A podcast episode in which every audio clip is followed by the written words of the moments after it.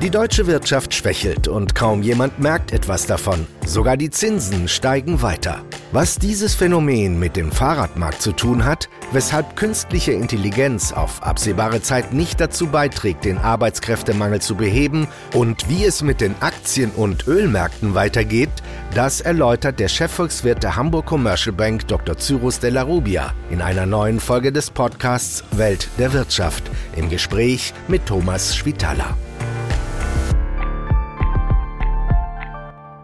Deutschland ist in eine Rezession gerutscht, ohne dass es viele spürbare Anzeichen dafür gibt.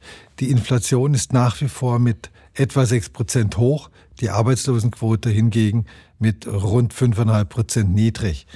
Die Konsumausgaben sind üppig, Urlaube gut gebucht, Restaurants ebenso. Und die Europäische Zentralbank hat die Zinsen erhöht, statt sie zu senken, um Schwung in das Ganze zu bringen. Cyrus, was ist los mit unserer Wirtschaft? Wieso haben wir eine Rezession, ohne dass wir es merken? Naja, nicht umsonst wird Rezession eben nicht nur eindimensional anhand des Bruttoinlandsprodukts äh, gemessen, sondern. Das, das aber zwei, das zwei Quartale hintereinander gefallen ist. Das ist gefallen, richtig, aber es ist eben nicht die einzige Größe, die, die man betrachten sollte, sondern ähm, da wird nach allgemeiner Auffassung auch, und da gibt es auch eine Institution, die äh, das Center of Economic Policy Research ähm, auf der EU-Ebene, die wirklich irgendwann feststellen, hat es eine Rezession gegeben oder nicht. Und die ziehen beispielsweise Beschäftigung noch hinzu, ähm, aber auch den privaten Konsum und noch ein paar andere Größen. Und da ist das Bild in der Tat gemischt. Du hast es erwähnt, die Arbeitslosenrate ist niedrig, die Beschäftigung ist gestiegen. Und das ist natürlich äh, extrem untypisch für ähm, eine Rezession. Ähm, und insofern bin ich auch gespannt, ob dieses Center of Economic Policy Research das tatsächlich auch als solche wertet. Ähm, für die EZB ist die Situation nicht ganz einfach, äh, denn äh, sie soll ja für Preisstabilität sorgen. Und äh, naja, wenn wir gleichzeitig einen sehr angespannten Arbeitsmarkt haben, der letztendlich mit dazu beitragen wird, dass die Löhne. Angespannter Arbeitsmarkt heißt in dem Fall aber, es werden Arbeitskräfte gesucht und heißt nicht, die Arbeitslosigkeit ist hoch. Genau, angespannt in dem Sinne, dass äh, Unternehmen Schwierigkeiten haben, genügend Arbeitskräfte zu finden. Und das bedeutet letztendlich, dass die Arbeitnehmer eine gute Möglichkeit haben, auch höhere Löhne durchzusetzen. Das kann sich dann wiederum in einer höheren Inflation äh, widerspiegeln. Und das ist genau die Sorge, die die EZB auch hat. Und deswegen hat sie auch zuletzt noch den äh, Leitzins angehoben. Dennoch möchte ich nochmal nachfragen. Die, die, Nachfrage nach etlichen Dienstleistungen ist ja sehr hoch. Also wie gesagt, Urlaub ist total gut gebucht, Restaurants sind voll. Wie kann es dann sein, dass das Bruttoinlandsprodukt dennoch schrumpft? Also der Konsum ähm, des Staates ist extrem stark zurückgegangen. Ähm, also man bezeichnet das als Konsum. Es ist letztendlich das, was an Dienstleistungen des Staates zur Verfügung gestellt wird. Das war im letzten Jahr beispielsweise, waren das erhebliche Kapazitäten im Testbereich, Stichwort Corona-Impfung. Und das ist äh, jetzt nicht mehr der Fall. Und das spürt man tatsächlich im BIP. Ähm, also allein der, diese Größe Staatskonsum, so wie das in der nationalen, in der volkswirtschaftlichen Gesamtrechnung erfasst wird, ist um 4,9 Prozent im ersten Quartal gesunken und hat tatsächlich äh, sehr stark dazu beigetragen, dass das BIP insgesamt auch, auch gefallen ist. Dann beim privaten Konsum, insgesamt ist der auch gefallen, aber du hast die einige Komponenten ge, ge, genannt, die durchaus gestiegen sind. Also Gastronomie etwa, alles was eher tourismusnah ist, das ist äh, gestiegen. Insofern je nachdem, wo man hinguckt, ist es eben auch ein, ein gemischtes Bild. Und die Dienstleister, die der Gastronomie zuzuordnen sind oder der Hotellerie, denen geht es gut. Aber es gibt durchaus im Einzelhandel auch viele Unternehmen, die nicht so begeistert sind. Und die Industrieproduktion schwächelt, glaube ich, auch. Gerade im zweiten Quartal sehen wir viele Daten, die darauf hinweisen, dass die Industrieproduktion schwächelt, die Orderaufträge, also die Auftragseingänge sind deutlich gefallen. Das heißt, auch zukunftsgerichtet ähm, ist da äh, zu erwarten, dass die Produktion auch weiter einbricht. Gleichzeitig ist es aber auch so, dass die Auftragsbestände immer noch ähm, noch sehr hoch sind. Das hat sich ja in der Corona-Zeit sehr stark aufgebaut diese äh, Auftragsbestände, weil die Aufträge nicht abgearbeitet werden konnten aufgrund der Lieferengpässe. Und da ist man eigentlich immer noch dabei, die abzuarbeiten. Insofern, die Industrieproduktion, ja, die geht runter, ähm, aber das ist kein freier Fall. Ist das aber nicht vielleicht auch so ein Effekt, dass äh, gerade in der Corona-Zeit manche Dinge ja enorm nachgefragt worden sind? Also ein Beispiel ist Fahrräder. Ich habe äh, gerade heute Reportage im Deutschlandfunk gehört, wie viele Fahrräder es jetzt wieder gibt. Und ich glaube, in, in dem einen Corona-Jahr wurden, glaube ich, fünf Millionen Fahrräder verkauft, so viele wie noch nie in Deutschland. Aber jetzt haben die Leute alle ein Fahrrad. Es wurden aber weiter Räder produziert und die stehen jetzt auf Halde und jetzt gibt es sie wieder günstiger. Und werden natürlich auch nicht mehr in dem Maße äh, nachgefragt. Ja, also die Fahrräder sind ein ganz gutes Beispiel für diesen, sag ich mal, Zyklus, den wir da auch, auch feststellen. Das Unternehmen tatsächlich ähm, auch aufgrund der Befürchtung wieder in diese Lieferfalle zu tappen, dass sie also Dinge, sage ich mal, nach normalen Maßstäben äh, bestellt haben und festgestellt haben, die kommen und kommen nicht, die Sachen, wegen der Lieferengpässe. Und jetzt haben sie umso mehr bestellt und haben dann entsprechend auch volle Lager und stoßen gleichzeitig auf eine niedrigere Nachfrage. Aber das ist, äh, gerade beim Fahrradmarkt sieht man das ja, da sind jetzt auch Rabatte werden da gegeben. Und irgendwann werden sich die Lagerbestände wieder normalisieren und dann wird es mit der Produktion und den Auftragseingängen auch wieder nach oben gehen. Das heißt, es ist eigentlich eine endliche Sache. Äh, insofern ist es eigentlich eher eine, eine, eine gute Nachricht, die wir jetzt da äh, bekommen aus dem verarbeitenden Gewerbe, wo das eben keineswegs nur auf den Fahrradmarkt beschränkt ist, sondern auf viele Güterkategorien, auch Vorleistungen insgesamt. Da kann man diesen Zyklus eben auch beobachten. Wir hatten jetzt äh, zwei Quartale mit negativen BIP-Ergebnissen. Wie sind die Prognosen, deine Prognosen für die nächsten Quartale? Also wir rechnen im zweiten Quartal äh, tatsächlich mit einem positiven Wachstum, weil die Dienstleistungen, äh, die im ersten Quartal noch relativ moderat daherkamen, jetzt nochmal ordentlich zulegen. Und ähm, auch dieser negative Effekt des fallenden Staatskonsums, dass der auch schwächer ausfällt. Und ähm, gleichzeitig stellen wir aber auch fest, dass das Wachstum im äh, Dienstleistungsbereich schon wieder so ein bisschen anfängt, wieder zurückzugehen. Es ist immer noch Wachstum, äh, was wir da sehen, aber dieser Nachholeffekt, der lässt eben auch so allmählich nach. Und du hast, wir haben es eben besprochen, das verarbeitende Gewerbe, da äh, bahnt sich aufgrund der niedrigeren Auftragseingänge schon an, dass, dass dort auch effektiv weniger produziert wird. Das heißt, fürs dritte und vierte Quartal können wir durchaus moderat negative Wachstumsraten sehen. Wir könnten also erneut eine technische Rezession auch dort sehen. Und fürs Gesamtjahr sehen wir dann für Deutschland ein äh, Wachstum, nee, kein Wachstum, sondern eine Schrumpfung von minus 0,1 Prozent. Und für die Eurozone aber immerhin äh, ein Wachstum von 0,6 Prozent. Warum ist äh, Deutschland der, das schwache Glied in der Eurozone?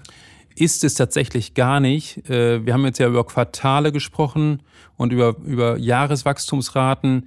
Äh, die Dynamik ist in Deutschland sogar ein bisschen stärker als in der Eurozone, was sich aber in den Jahreszahlen immer ein bisschen schwer widerspiegelt. Das äh, hat mit gewissen statistischen, technischen Effekten zu tun. Wie steigt man in das Jahr ein? Auf welchem Niveau steigt man da ein? Und ähm, das ist, glaube ich, würde jetzt zu weit führen, wenn man das jetzt hier genau ausbreitet. Äh, aber ähm, man kann aus diesen nackten Zahlen gar nicht so unmittelbar ableiten, ähm, welches Land tatsächlich besser dasteht. Gut. Es liegt natürlich nahe, wenn die Eurozone wächst und Deutschland schrumpft, dass man sagt, die Eurozone, da geht es besser als Deutschland. Richtig, das liegt nahe, aber die Gesamtjahreswachstumszahl spiegelt oft nicht die Dynamik im Laufe des Jahres wider. Ähm, das hat technisch-statistische Effekte. Also und Statistik, das hatten wir, viele hatten das in der Schule, da möchten wir gar nicht weiter reingehen, Cyrus. Das ist, da hast du völlig recht. Lass, lass, uns das, lass uns das Thema wechseln. Die amerikanische Notenbank hat anders als die europäische Notenbank auf eine Zinsanhebung verzichtet. Warum die Unterschiede zwischen USA und Europa? Fühlen sich die Amerikaner schon sicherer mit der Inflation oder haben die mehr Angst vor einer einbrechenden Wirtschaft? die Unterschiede sind gar nicht so groß und, und es wäre grundsätzlich auch möglich gewesen, dass die äh, Federal Reserve Bank äh, auch noch einen weiteren Zinsschritt macht. Sie hat ja sogar mehr oder weniger deutlich angedeutet, dass sie im Juli durchaus nochmal den Zins anheben kann. Da möchte ich da nochmal nachfragen. Das finde ich ja auch so ein bisschen verwirrend. Man hört das, also Sie machen jetzt im Juni keine Zinserhöhung, aber im Juli kommt dann eine. Warum machen Sie dann nicht gleich im Juni eine, wenn sie im Juli eh kommt. Also man könnte ja sagen, je eher daran, desto eher davon. Also machen wir es jetzt im Juni. Da können wir auch wieder früher anfangen, die Zinsen zu senken. Ja, so ganz sicher sind sie eben doch nicht. Und es gibt ja ein gewisse paar Risikofaktoren. Also wir haben als ein Unterschied, den man durchaus hervorheben kann, ohne dass es jetzt weltbewegend ist, ist es, dass äh, der Dienstleistungssektor in den USA offensichtlich langsamer wächst als in der Eurozone. Der Dienstleistungssektor ist nicht mehr so eine Stütze für, für die Gesamtwirtschaft. Und man sieht das beispielsweise am ISM Einkaufsmanager Index. Das ist so das Pendant zum HCOB PMI äh, Einkaufsmanager Index für die Eurozone. Und in der Vergangenheit war es so, wenn dieser Index schwächelte, dann war das durchaus ein gutes Indiz dafür, dass eine Rezession bald bevorsteht.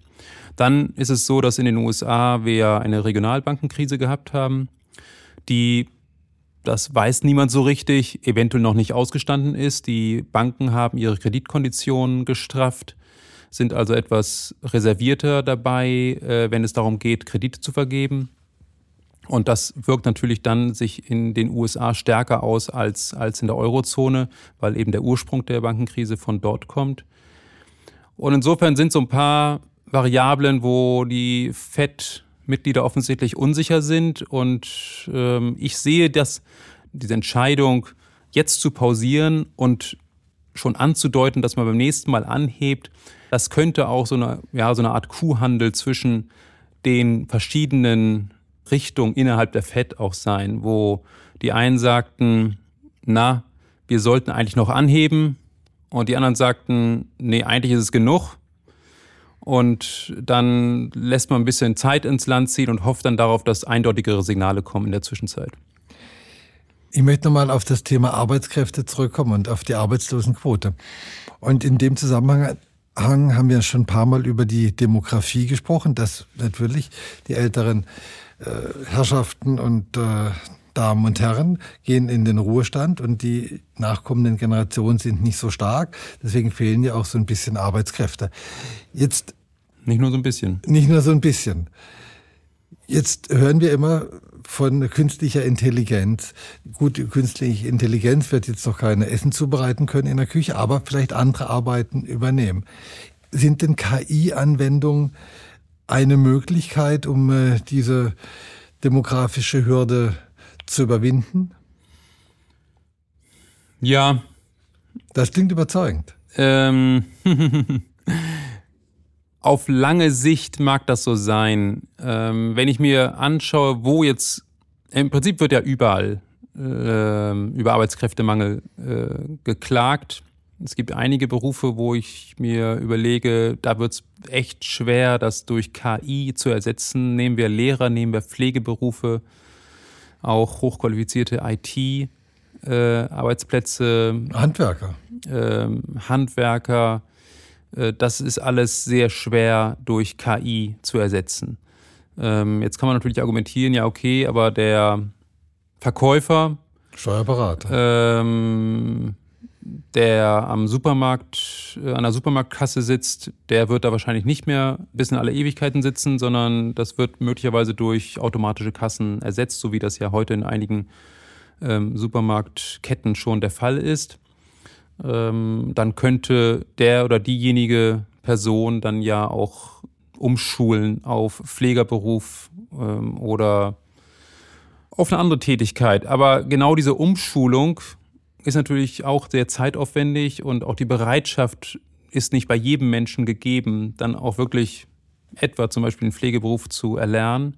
Ich kann es mir in der Pflege, jetzt um es als, als Beispiel nochmal zu nennen, auch, auch schwer vorstellen, dass man da wirklich durch KI diese Tätigkeit wirklich ersetzen kann. Also ich glaube, es ist ein relativ langwieriger Prozess, bis dieser diese Umstrukturierung der Wirtschaft tatsächlich durchgesetzt wird und, und, sich, und sich durchsetzt. Das, äh, aber, aber wenn ich dich richtig verstehe, so, so mittelfristig oder in den nächsten Jahren siehst du da kein Potenzial, dass man sagt, gut, wir Das dauert über ein Jahrzehnt, würde ich sagen. Also der Arbeitskräftemangel bleibt erstmal. Ja, ich fürchte erhalten. ja. Ähm, und das hat natürlich dann auch entsprechend Konsequenzen auf solche Größen wie Inflation. Jetzt haben wir die Urlaubszeit vor der Tür und klassischerweise steigen dann die Spritpreise. Wie durch Zauberhand geführt, bewegen die sich immer weiter nach oben. Dieses Mal ist es aber anders. Ich habe neulich geguckt, da gab es Diesel für teilweise unter 1,50. Und das, obwohl es ein Ölembargo gegen Russland Und hast gibt. sofort deine Benzintanks geholt und. Äh, nee, ich habe ja, hab meinen Diesel vollgetankt, ja. aber trotz Ölembargo gegen Russland im Westen, muss man sagen.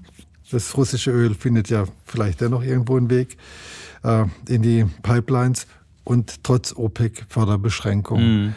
Was geschieht da auf den Märkten? Ich glaube, es sind im Wesentlichen zwei Punkte. Das eine ist äh, die Industrie, die, wir hatten ja darüber gesprochen, dass die schwächelt.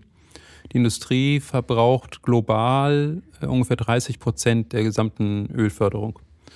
Also das ist wirklich eine nennenswerte nennenswerter Anteil und wenn die Industrie eben schwächelt, dann sinkt eben die Nachfrage auch nach Öl. Der zweite Punkt ist, dass die OPEC an Verhandlungsmacht offensichtlich verliert. Sie hat die Förderung gekürzt, das ist richtig. Aber wenn man sich mal die Statements genau anschaut, dann stellt man fest, okay, das sind alles freiwillige Kürzungen.